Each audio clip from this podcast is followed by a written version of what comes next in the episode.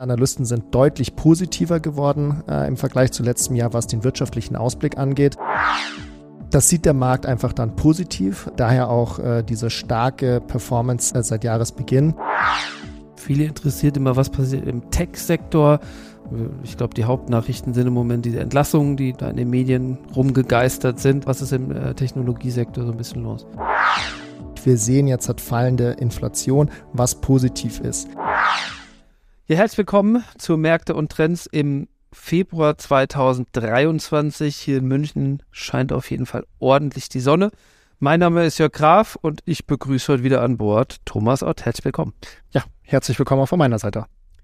Ja, die Inflation in den USA bleibt hartnäckig. Die Aktienperformance in den Schwellenländern zumindest mit einer interessanten Entwicklung die Berichtssaison in den USA mit, ich würde sagen, gemischten Ergebnissen. Der Goldpreis fällt ein bisschen zurück. Das und andere Themen, darüber möchten wir heute sprechen.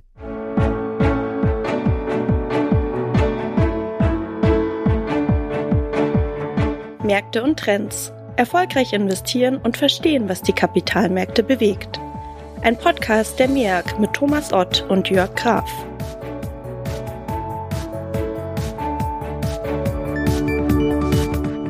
Ja, wir, wir sehen eine, ich sag mal, durchaus positive Performance im DAX und im Eurostox 50.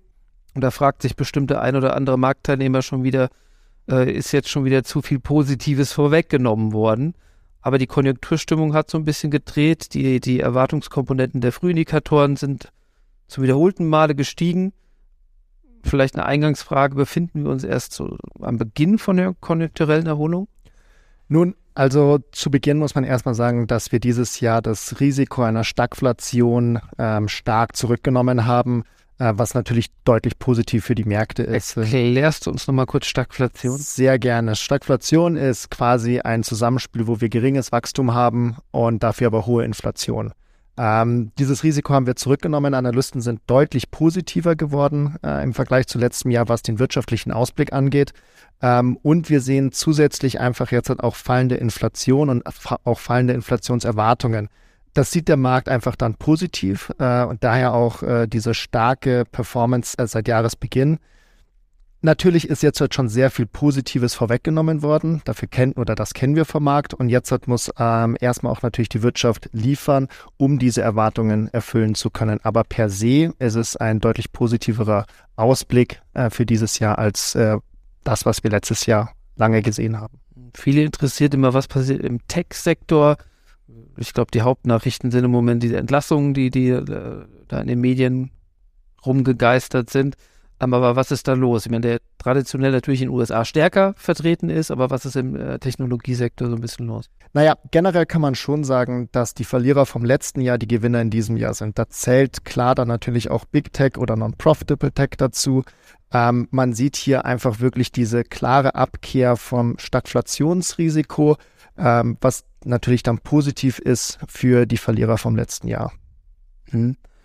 Ähm, einer ist mir ins Auge gefallen, der britische Index, der FTSE 100, hat einen Allzeithoch gehabt. Sollte man vielleicht Großbritannien als Anleger nicht unbedingt aus den Augen verlieren, oder?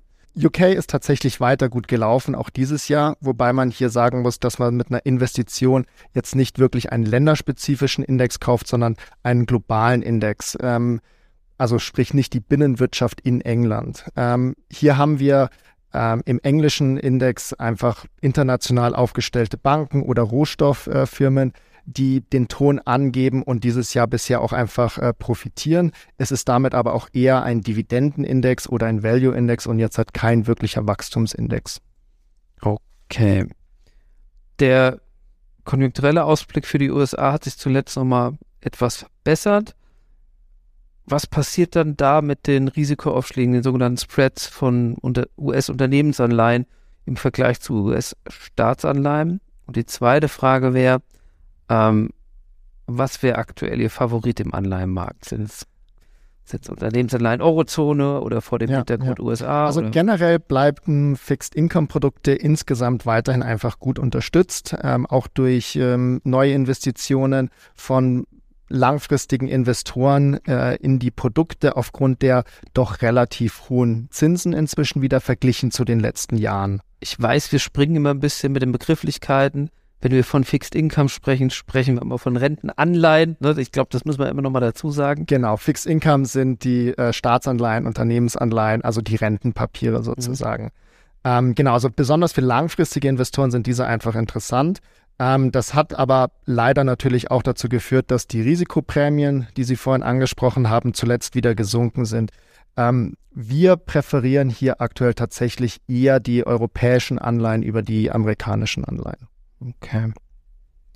Und äh, zusätzlich präferieren wir hier eher die gute Bonität, also Investment Grade, über eher risikoreichere äh, Investments im äh, Staatsanleihen oder im Unternehmensanleihenbereich. Okay, verstanden. Also europäische Unternehmensanleihen oder aus der Eurozone mit eher guter Kreditqualität. Ganz genau. Okay. Ja, lassen uns ein bisschen über Inflation noch sprechen. Äh, ein Thema, was letztes Jahr extrem wichtig war, was aber auch dieses Jahr nicht einfach so verschwindet. Wir haben gesehen, dass in den USA die Inflation ein bisschen hartnäckiger stehen bleibt, wenn man es so sagen darf, blickt bei 6,4 gegenüber dem Vorjahresmonat. Und äh, gleichzeitig sehen wir eine widerstandsfähige US-Wirtschaft, sodass, äh, ich sag mal, das Inflationsziel der amerikanischen Notenbank 2% ähm, ohne eine weitere Verschärfung der, der Zinspolitik, also Zinsanhebungen, die wir wahrscheinlich sehen, schwer vorstellbar erscheint. Ähm, wo liegen wir denn mit den Inflationszahlen? Vielleicht auch in Europa nochmal. Und was ist unsere Erwartungshaltung da von der äh, Europäischen Notenbank? Ja, also die Inflation ist natürlich weiter äh, zu hoch, sowohl in den USA wie auch in Europa. Aber der Trend ist schon mal in die richtige Richtung. Sprich, wir sehen jetzt hat fallende Inflation, was positiv ist.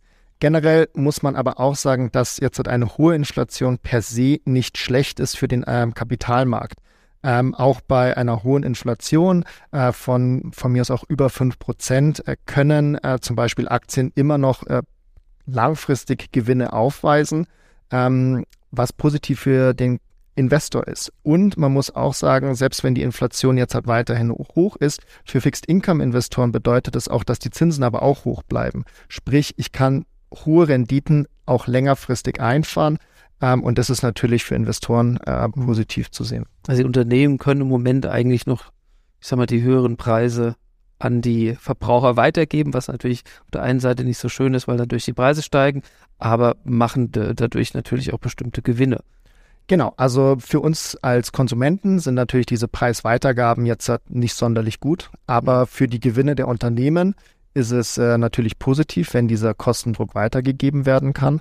Und davon profitiere ich dann als Aktionär. Wobei die Margendiskussion, glaube ich, zumindest in den USA schon so ein bisschen läuft. Also im Sinne von ne, äh, steigende Rohstoffpreise und dergleichen, die dann doch ein bisschen drücken auf die Gewinne. Deswegen wahrscheinlich auch so ein gemischtes Bild in der Berichtssaison in den USA bei den Aktien. Margen sind natürlich hier ein wichtiger Aspekt, den wir weiterhin betrachten müssen. Ähm, aber Aktuell sehen wir jetzt noch keinen wirklichen Margendruck bei den Unternehmen.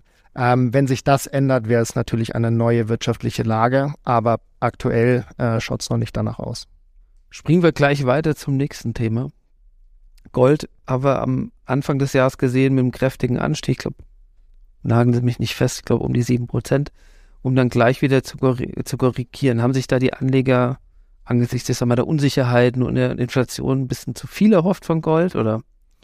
Naja, insgesamt gibt es einfach einen relativ hohen Zusammenhang zwischen Zinsen, Inflation und auch dem Goldpreis. Ähm, wir haben jetzt halt einfach gesehen, dass die Inflationserwartungen runterkommen. Also brauche ich jetzt halt nicht mehr unbedingt diesen Inflationabsicherung, was Gold einfach dann ja auch per se ist, sondern wenn ich jetzt halt schon hohe Zinsen habe, ähm, dann wähle ich auch einfach ein ähm, Fixed Income Produkt, wo ich laufende Erträge bekomme, ähm, profitiere davon ähm, und wenn ich keine Angst vor Inflation habe, dann brauche ich dementsprechend weniger Gold. Daher jetzt hat auch vielleicht dieser Rückgang auf dem Goldpreis. Wir sehen jetzt überall so ein bisschen die Tagesgeldzinsen äh, poppen überall hoch ja, von verschiedenen Instituten um die 2, 2,2 Prozent für neuen Kunden. Ähm, was man sich aber, glaube ich, immer noch vor Augen halten muss, ist, dass 2% Zinsen auf dem Tagesgeld minus 6% Inflation immer noch minus 4% sind. Weil man könnte jetzt sagen, ah super, dann parke ich alles jetzt, was ich habe, gerade mal auf dem Tagesgeld. Ne? Aber ich glaube, das muss man sich immer noch vor Augen halten. Ne? Ja, absolut. Also das schaut natürlich verglichen zu den letzten fünf oder zehn Jahren nach viel Geld aus, diese 2% auf dem Tagesgeld. Aber wir müssen hier schon sagen, wie Sie richtig gesagt haben, wir haben immer noch eine Inflation von über 6%, sprich eine Entwertung, wenn ich es nur auf dem Tagesgeld habe, von über vier Prozent meines Geldes.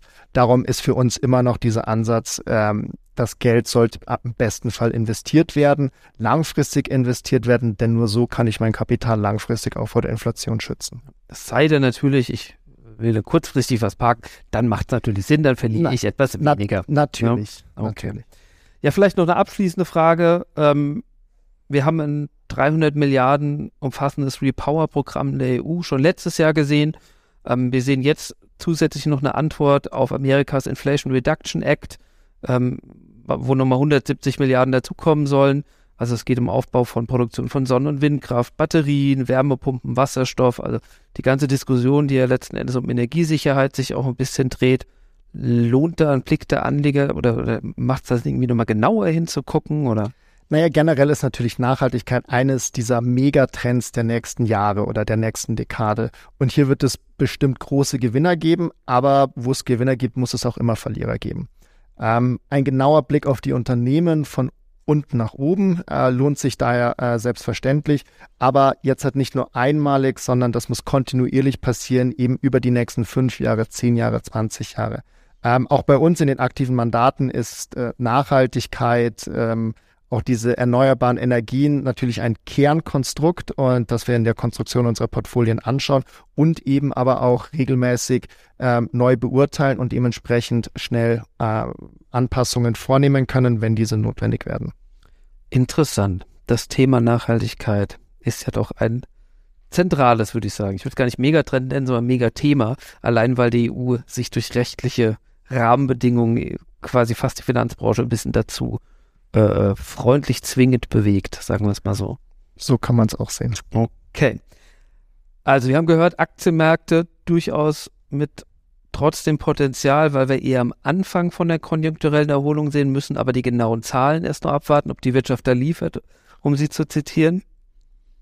Genau, also der aktuelle Ausblick der Wirtschaft, der ist positiv, ähm, natürlich immer noch unsicher, äh, weil wir noch viele Unsicherheitsherde haben. Natürlich ist noch China ein Problem, natürlich ist Russland, Ukraine weiterhin ein Problem. Aber aktuell ähm, scheint die Wirtschaft noch zu, zu laufen. Wir betrachten das weiterhin ähm, mit Argusaugen, aber sind für den Moment ähm, vorsichtig optimistisch.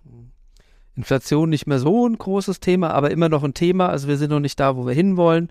Nicht bei den 2% Ziel, äh, Zielwerten, sodass weiterhin eigentlich mit Zinssteigerung zu rechnen ist, vielleicht nicht mehr in den Höhen, aber es ist damit zu rechnen. Ich würde eher sagen, es ist damit zu rechnen, dass die Zinsen auf jeden Fall deutlich hoch bleiben, aber wir werden jetzt aller Voraussicht nach nicht mehr diese Zinsanstiege haben, die wir letztes Jahr gesehen haben. Und per se hohe Zinsen ist für langfristige Investoren ähm, nichts Schlechtes. Ja, liebe Zuhörerinnen und Zuhörer, das war's schon wieder für heute. Wir danken zum einen fürs Zuhören. Ich danke Ihnen, Herr Ott, wieder für Ihre Zeit. Es war mir wieder wie immer eine große Freude. Bis zum nächsten Mal und viele Grüße aus München. Der Märkte und Trends Podcast der MEAG Munich Ergo Kapitalanlage Gesellschaft MBH dient Informations- und Marketingzwecken. Rechtliche Hinweise und weitere Informationen erhalten Sie in der Beschreibung des Podcasts oder im Internet unter www.meag.com.